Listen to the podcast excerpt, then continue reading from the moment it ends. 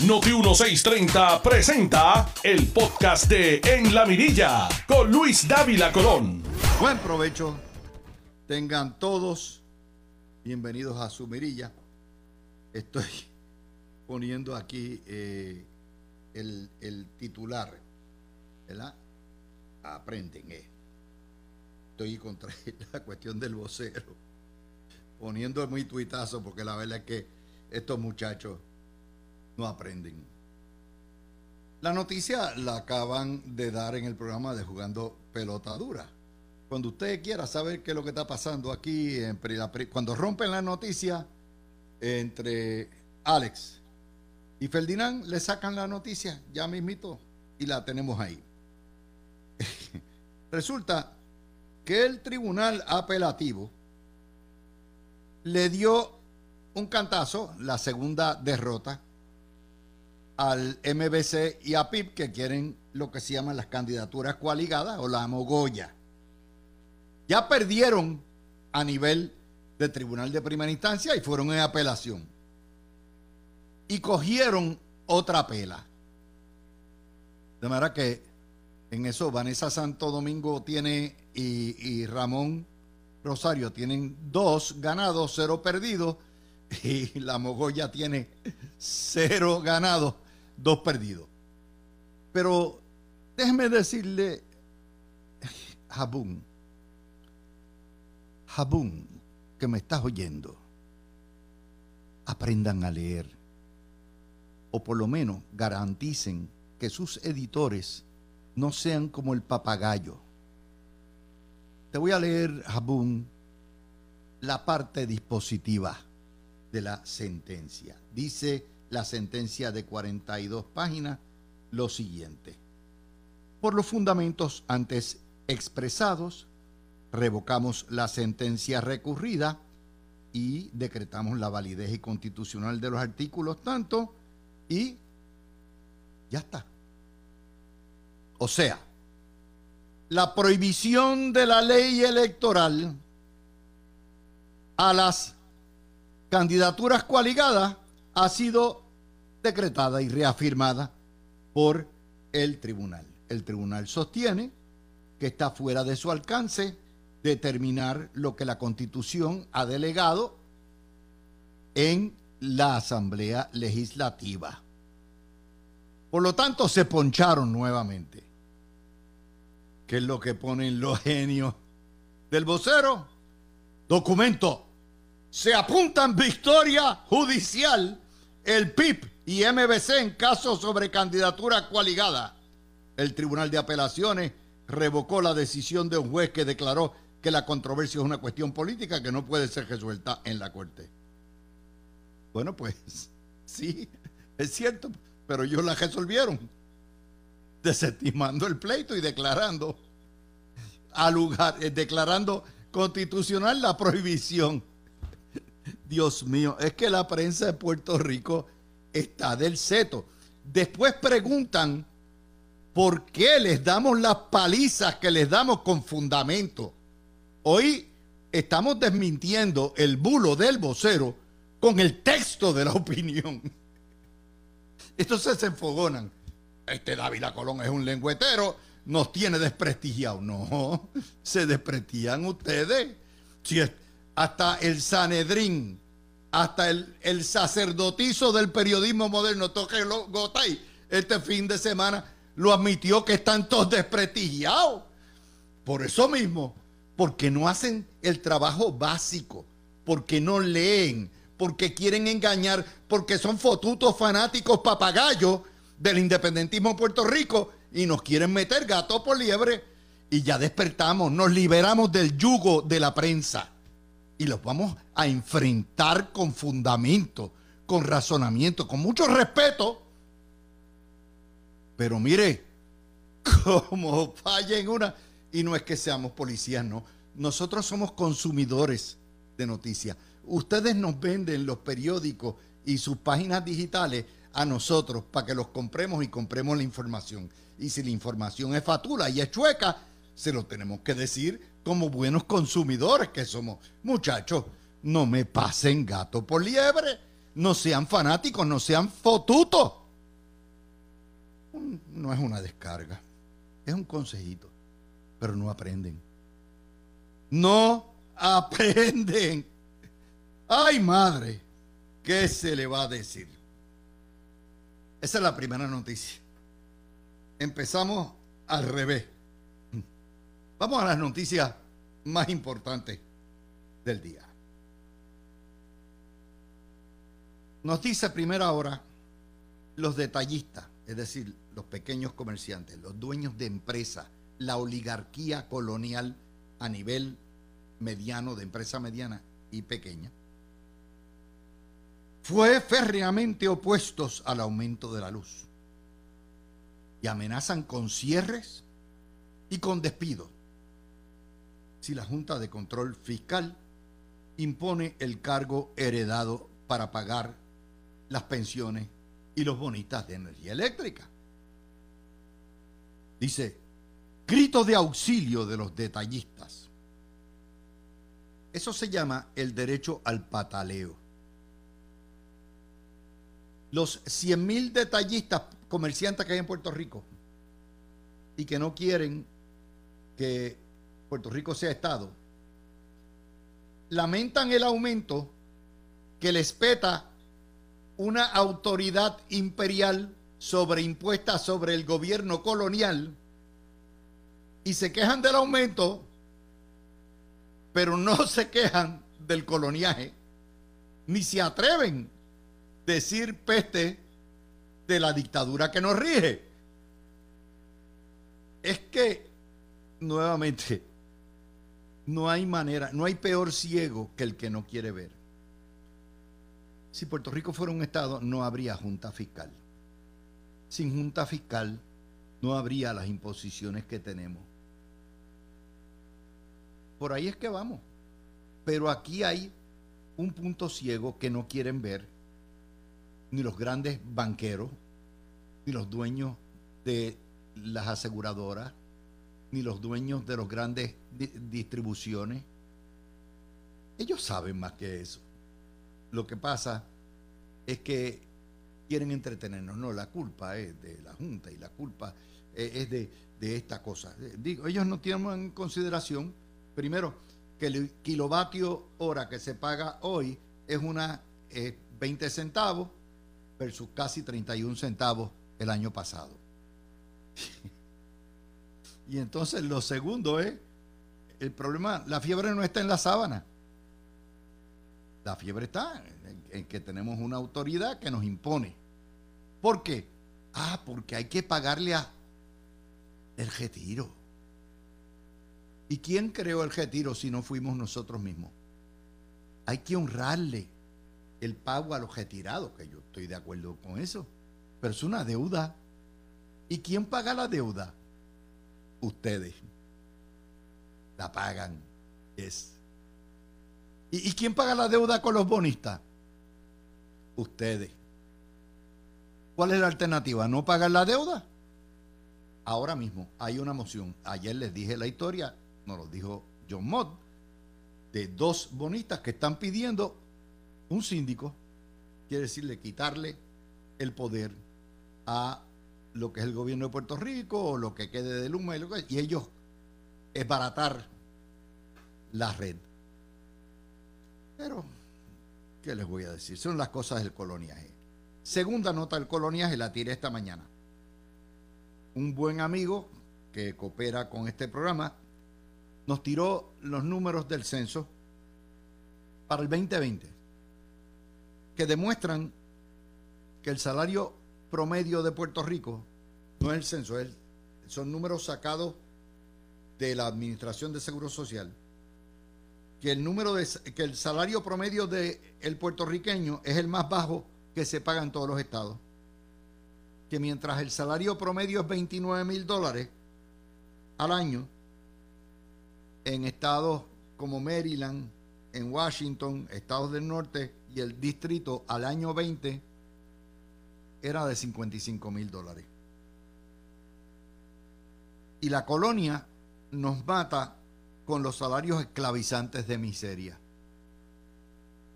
No podemos retener población ni profesionales si no pagamos salarios dignos.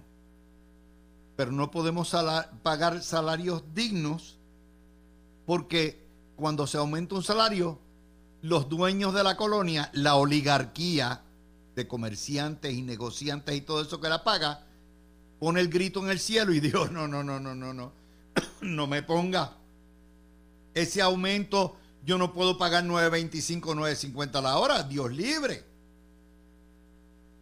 Y entonces, ¿por qué? Porque no quieren pagar contribuciones federales, no quieren que Puerto Rico sea un Estado. Entonces le, lo tienen a usted con salarios de esclavitud y le dan dos opciones nada más. O te chupas la porquería de salario que se paga en Puerto Rico, o te largas para los estados donde te van a pagar dos y tres veces más. Te obligan a salir. No te dejan cambiar y mejorar las condiciones aquí.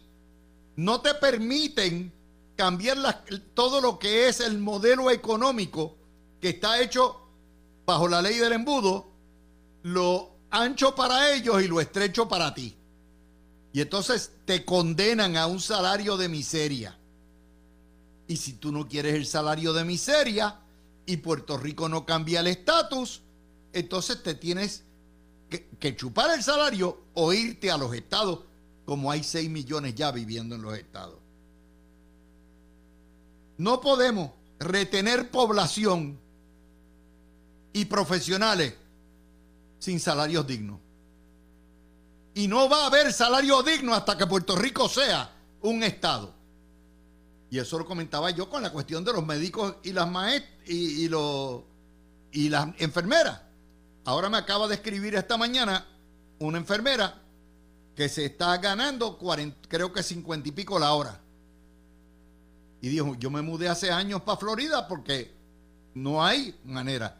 Y yo le puse, conforme a lo que se dijo ayer en el periódico el, eh, Primera Hora, la enfermera graduada en Puerto Rico gana 17 la hora y en Florida 54.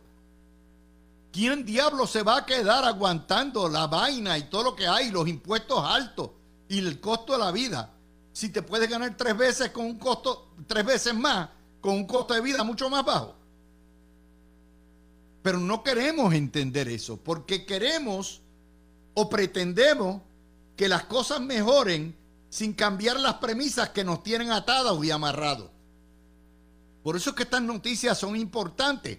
Claro, la prensa lo que prefiere es el chisme, el chismeo. Que si Jennifer, que si Pierluisi, que si Taxito, que si el otro. No. Así que nos tienen enganchados. Miren, a nosotros nos tienen embobados. Ah, el salario está bajo. Nos ponen una bandera. Ah, que si no las condiciones del agua no es de eso. Nos ponen a mis universos. Ah, que si aquí no funcionan las cosas, no hay médicos. nos traen el espectáculo de eh, los, los reggaetoneros. Ah, que si eh, las cosas están muy caras, pero tú pagas 70 pesos al Choli para ir a ver a Ricky Martin. Y te entretienen con eso. Y si volviste a quejarte, te ponen una bandera y te la ponen negra, te la ponen eh, azul celeste, te la ponen azul eh, carmesí, te la ponen como sea. Y creen y los tienen a ustedes amaestrados como los perritos de Pavlov entre banderas, fondillos de las mises, el equipo de los doce magníficos y los reggaetoneros. Y entonces más el muro de los lamentos de los periodistas todos los días. Pero Dios libre ir para la estadidad. Ni se te ocurra. Ah, porque en la República vamos a ganar muchísimo más, seguro. Y este problema no es solamente, mire, yo veo a mi hermano Gustavo Vélez, que es probablemente el mejor economista que hay en Puerto Rico, pero tiene un blind spot. Y es que todo es la, partidocracia y el modelo, y no entiende que el problema es el coloniaje, es integral completo. Él lo sabe. Él lo sabe, pero no, él no quiere la estadidad tampoco, porque trabaja para la oligarquía. Y Dios libre que alguien, todos los que hemos criticado la oligarquía nos han mandado por ahí para abajo. Pero como ya uno está saldo, uno no tiene problemas en decirlo. Y el que le guste, le gusta, y el que no, no. Esas son noticias fundamentales. Metro hoy tira. Menos personas cualifican para comprar un hogar. Imagínese usted, no tenemos juventud. La juventud se nos está yendo. El sueño de toda pareja es tener un hogar. Y entre la pobreza, mitad de la población pobre, entre la inflación, los impuestos más altos de cualquier jurisdicción en toda América, los salarios más bajos, la inflación y los intereses volados por 7%, nuestros jóvenes no pueden adquirir una propiedad en Puerto Rico con los salarios de esclavos que tienen. ¿Y qué hace el joven? Mira para allá, mira para el norte, dice, caramba, si el pasaje por espíritu, por espíritu o por el frontier, lo que me cuesta es 160 pesos, resuelvo mi problema existencial y busco un trabajo decente. Y es cierto, la propiedad en los estados vale tanto como en Puerto Rico, pero ¿sabes qué? Mi salario va a ser dos y tres veces más y no voy a tener los impuestos que voy a tener en Puerto Rico. No voy a pagar el IBU de 11%. Y se nos van. De nuevo, si no cambiamos las condiciones que nos esclavizan, vamos a seguir siendo esclavos amarrados en esta colonia toda la vida. Y si no atendemos, como hacemos en este programa, las noticias que todos los días salen, donde reafirman, afirman, requete confirman, el problema colonial que tenemos, no vamos a salir nunca del hoyo. No vamos, entonces vamos a estar discutiendo qué.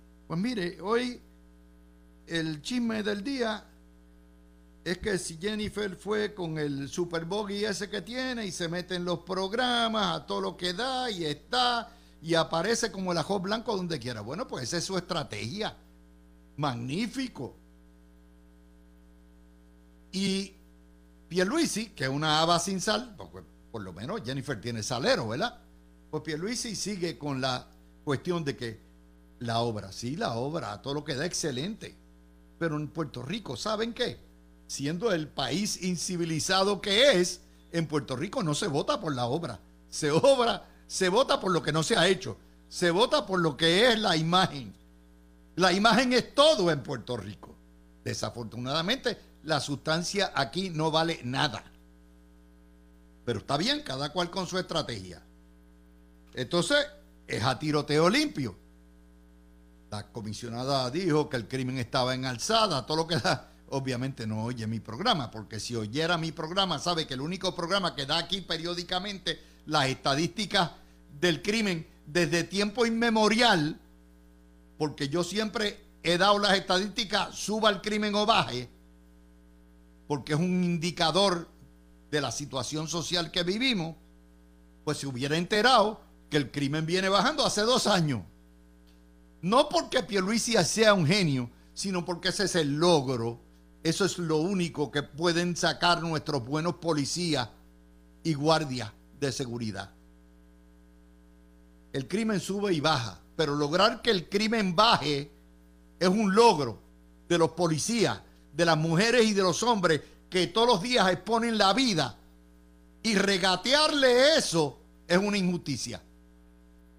Porque por lo menos alguien está haciendo algo relativamente bien, ¿verdad? Y parece que ella no se ha enterado que el crimen ha bajado. Y saca el secretario de Información Volkers y le da las estadísticas. Y básicamente le dice, mire, no regatee la labor de los buenos policías. Con razón. Llevan bajando los delitos tipo 1 y los asesinatos. Dos años. Así está la cosa. El tiroteo. Y como yo les digo, pues muy bien, si la gente quiere creer lo que dice Jennifer y votar, ¿verdad? Por, por el bogey y por todo eso, muy bien. Lo mismo que si la gente quiere votar por la pasividad de Pierluisi y la tranquilidad, pues muy bien. Ese es el problema de la estrategia de ambos. Pero lo cierto es que hay un tiroteo, hay un tirijala de parte y parte que lo que está haciendo es destruyendo a los PNP. Yo puedo entender que Volkers hizo su trabajo, no es tiraera, te corrige, te pone las estadísticas y las estadísticas son buenas o malas, pero son estadísticas. El que tenga algo mejor que lo diga, no es, es que la gente presiente, pues claro que la gente presiente que el crimen va volado después de eso de ayer que ocurrió frente al tribunal en Cagua, que de hecho no es culpa de tribunales, es un incidente de vecinos. Vino el tipo y cogió a la hermana y al hermano y se los cargó frente al tribunal, no en el tribunal. Pero esa es la situación social que vivimos. Y entonces la gente percibe, como eso le presta la atención la prensa, de que el crimen va volado, de que el carjacking y todo eso, cuando la realidad es otra. El problema de descomunicación es doble. No solamente la exageración de la nota, sino encima de eso, la falta de previsibilidad y la falta de comunicación de parte del gobierno. Y es un problema político porque lo coge Jennifer González, que agarra la percepción de la calle y dice el crimen va subiendo. Aunque no sea cierto, pero lo explota políticamente. Y Pierluisi se da la, da la pela. Pero el tiroteo mata a quién? Mata al PNP. La otra nota, por supuesto, es Tatito Hernández se cogió el cuchilleo por la espalda. Cría cuervos, Tatito, y te van a sacar los ojos. Yo siempre te dije a ti, siempre te dije a ti, que Luis Raúl Torres es un payaso politiquero y que el tipo no tiene moral. Pero tú quisiste hacerlo presidente de la Comisión de Energía y le ha hecho la vida de cuadrito a Luma y a Gener y se inventa la, la cifra y tú has sido embuste. Y a final de cuentas, te hizo la trastada, se fue con Jesús Manuel y te dio la pela y sacó hoy una columna en el vocero, página 12, donde te dice hasta del mar que vas a morir y dice que tú no tienes planificación y lo acusa, oye, of all people, el que se salió del Partido Popular, que es Luis Raúl, acusa a Taxito, que es populete hasta la muerte, de ser desleal con el Partido Popular porque retó al escuincle presidente que tiene. Ahí está. ahí está. Pero tú quieres a Luis Raúl, pues quédate con Luis Raúl, que querías eso, coge eso. Así que esas son las notas del día de hoy. Eh, después discutiremos la Cámara rechazando los dos nominados a presidir nuevamente otros más la Comisión Estatal de Elecciones, respondiendo a las instrucciones del flamante presidente de la Pava, don What's his name? También conocido como el Escuincle. Terminamos la grabación y venimos con Alan Maccabi inmediatamente. Tú escuchas el podcast de En la Mirilla con Luis Dávila Colón por Noti 1630. Regreso con ustedes. Eh, tengo una nota que se me quedó y la saca esta estación. La sacó hace dos horas, o sea, como las 11, Iván Rivera. Y es la, el sondeo de opinión que tira eh, Noti1, donde dice lo siguiente, si votarían por Roselló para cualquier puesto y los que no votarían por Roselló, estos abiertan, esto no solamente PNP, sino que el que quiera participa, el 72% votaría por Roselló para cualquier puesto y el 20, póngale el 28% no votaría por Rosselló. Y nuevamente, Iván Antonio lo que señala es, para algunos en el PNP dicen que nadie en su partido piensa así. Esto es lo que discutimos, lo que fue el tema de discusión y prácticamente de, de consenso, más que consenso, unanimidad de parte de todos los analistas de esta estación, incluyendo populares, de que si Rosselló se tira, en la primaria gana. ¿Ok? Y esto es como va, no sé cómo está actualizado. Si alguien lo puede actualizar y tiran en, mi Twitter y me copien, con mucho gusto lo actualizamos. Pero eso es otro más que ponemos aquí. Recuerden, estos son sondeos que no son científicos, pero ciertamente eh, cuando el río ¿verdad? Eh, suena es porque agua trae. Eh, tengo a Alan, Alan Maccabi, ¿está por ahí? Estamos por aquí, Luis. Siempre un privilegio estar compartiendo contigo y la gran audiencia de la Mirilla 2 por Noti 1630. Alan, tú eres republicano toda la vida, has sido PNP toda la vida, fuiste secretario del PNP. Este dirijala y este ataque incesante eh, de parte y parte, pero particularmente de la comisionada atacando la obra de su partido. Eh, ¿Qué te parece todo esto y las estrategias y, y cosas como nuevamente cuestionar uno de los logros que son que nadie ha tocado y que nadie se atreve a tirar porque las estadísticas están así, que es la baja en la criminalidad?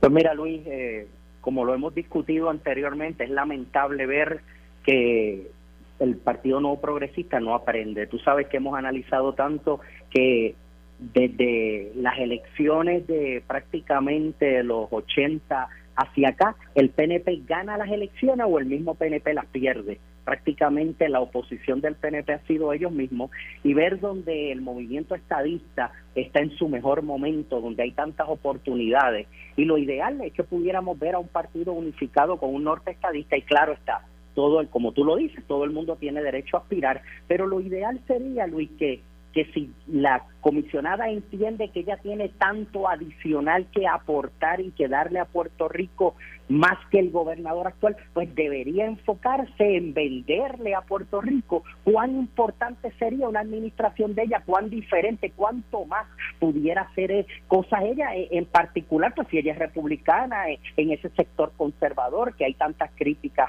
hacia este gobierno, pero como tú dices, la realidad es que el gobierno de Pedro Pierluisi tiene números impresionantes que no se veían desde los 90 en el turismo, en el desarrollo económico, en la criminalidad, y, y aunque se le quiere vender una percepción negativa por muchos medios, la realidad es que los números son buenos. Y si tú vas a ir contra un gobernador, realmente tú deberías pues poder o justificar que su administración no sirve o demostrar cuán grande sería una tuya y cuánta obra adicional y proyectos eh, más allá de infraestructura si lo bueno pero déjame darte una cosa este déjame darte algo Alan.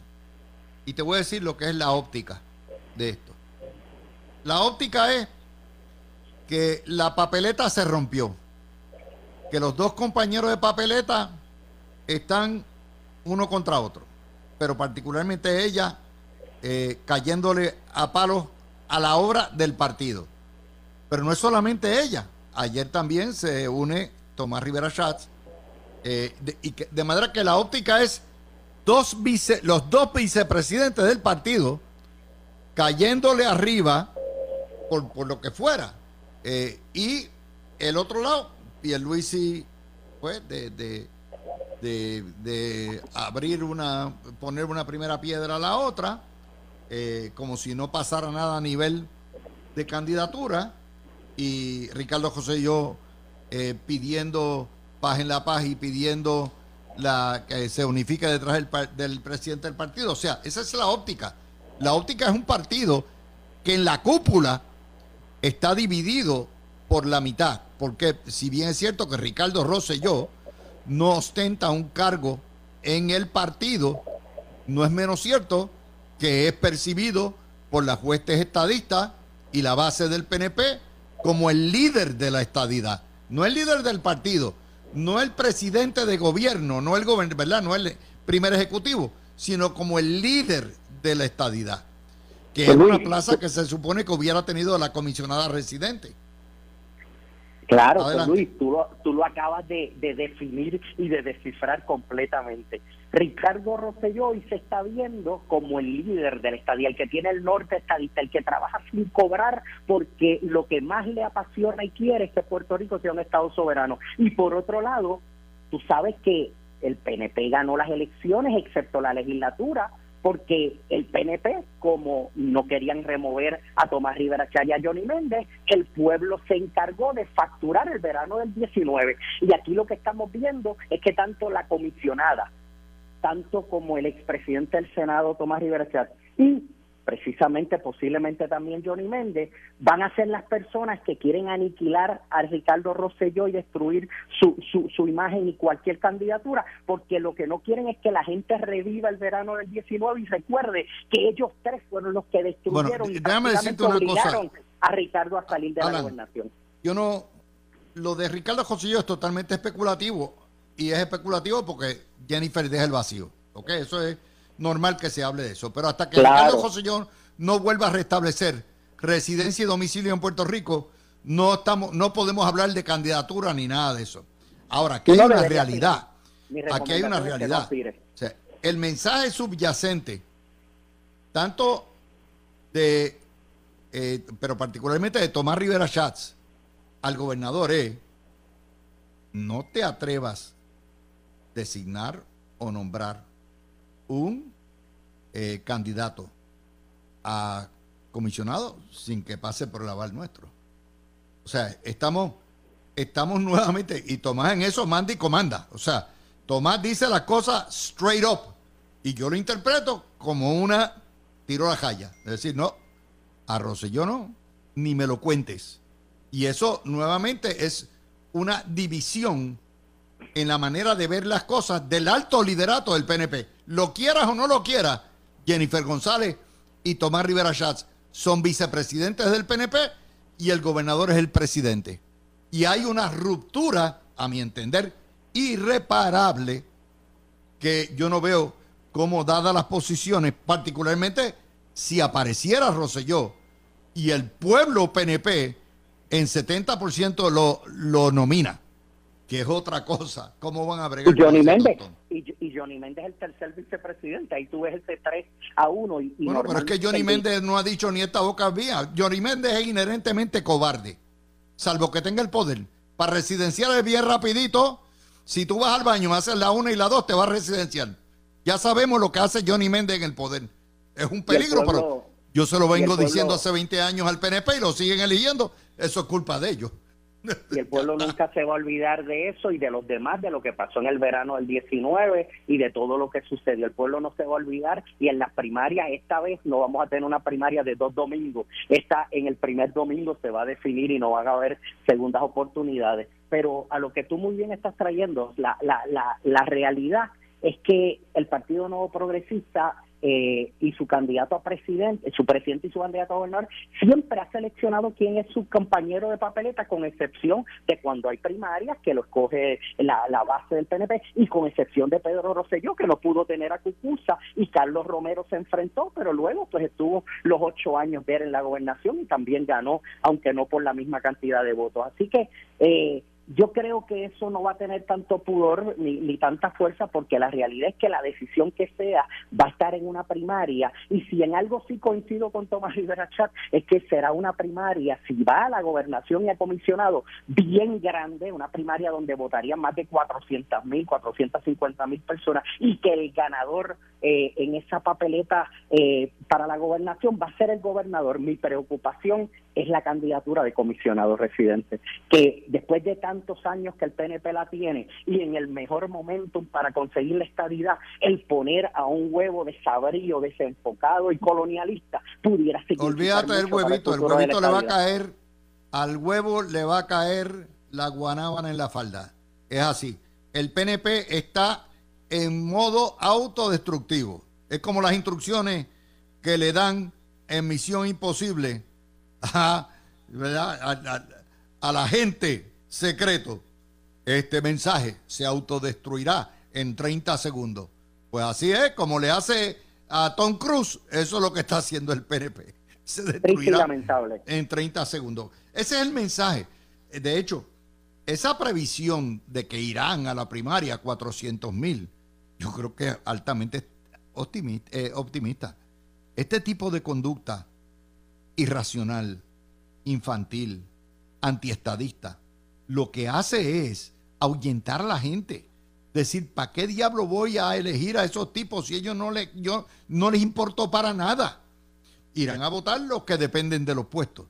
Pero fuera de eso, la conducta, y me refiero a todo el liderato, ¿ah? no únicamente a uno. Aquí no se salva nadie.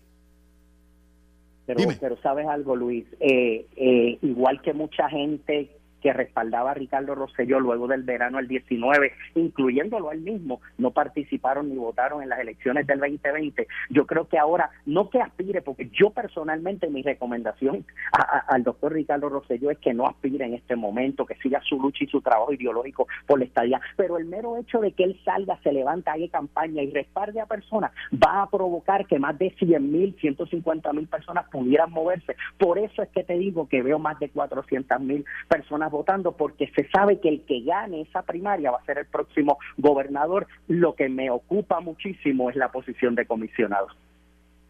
Bueno, eso es como te digo, una situación que en 40 en 72 horas se ha virado todo esto. De un partido que salió unido, eufórico, optimista, eh, eh, orgulloso no solamente de la obra que se había hecho, sino de lo que se está avanzando entra de nuevo en estas rupturas suicidas por candidaturas que lo que le dicen al elector estadista es nos importa un carijo lo que tú vales, aquí lo que vale son nuestras aspiraciones y que se fastidie el partido, que se fastidie el ideal, que se fastidie el Tribunal Supremo, que se fastidie Puerto Rico, nosotros vamos a, a, mí y no a ustedes. Es un mensaje horrible. horrible. Sí, sí coincido, pero algo que no podemos olvidar es que el PPD, este partido ya muerto, destruido eh, prácticamente en, en, las últimas, ya a punto de que le quiten las máquinas que los mantienen respirando, eh, con este último asunto, eh, con un presidente inmaduro que no tiene la capacidad para poder llevar un partido que, que se supone que sea de centro y tiene gente casi estadistas e independentistas. Es que tú estás fijado todavía, tú ves, tú cometes el mismo error de los penepos el adversario, el peligro mayor, no es el Partido Popular. El Partido Popular está de capa caída. El, peligro mayor del estadismo es el independentismo, que es la segunda fuerza electoral del país. y mientras sigan, mientras, los van a convencer, están ahí. No, no, Luis, están ahí. La gente se deja engañar de que estos comunistas de izquierda radical no tienen la independencia detrás de la cocina. Como decía el poder Piti Barnum, todos los, todos los días nace un tonto a la calle. Con eso, mi hermano, te quedamos ahí. Gracias. Tú escuchaste el podcast de En la Mirilla con Luis Dávila Colón en Noti 1630.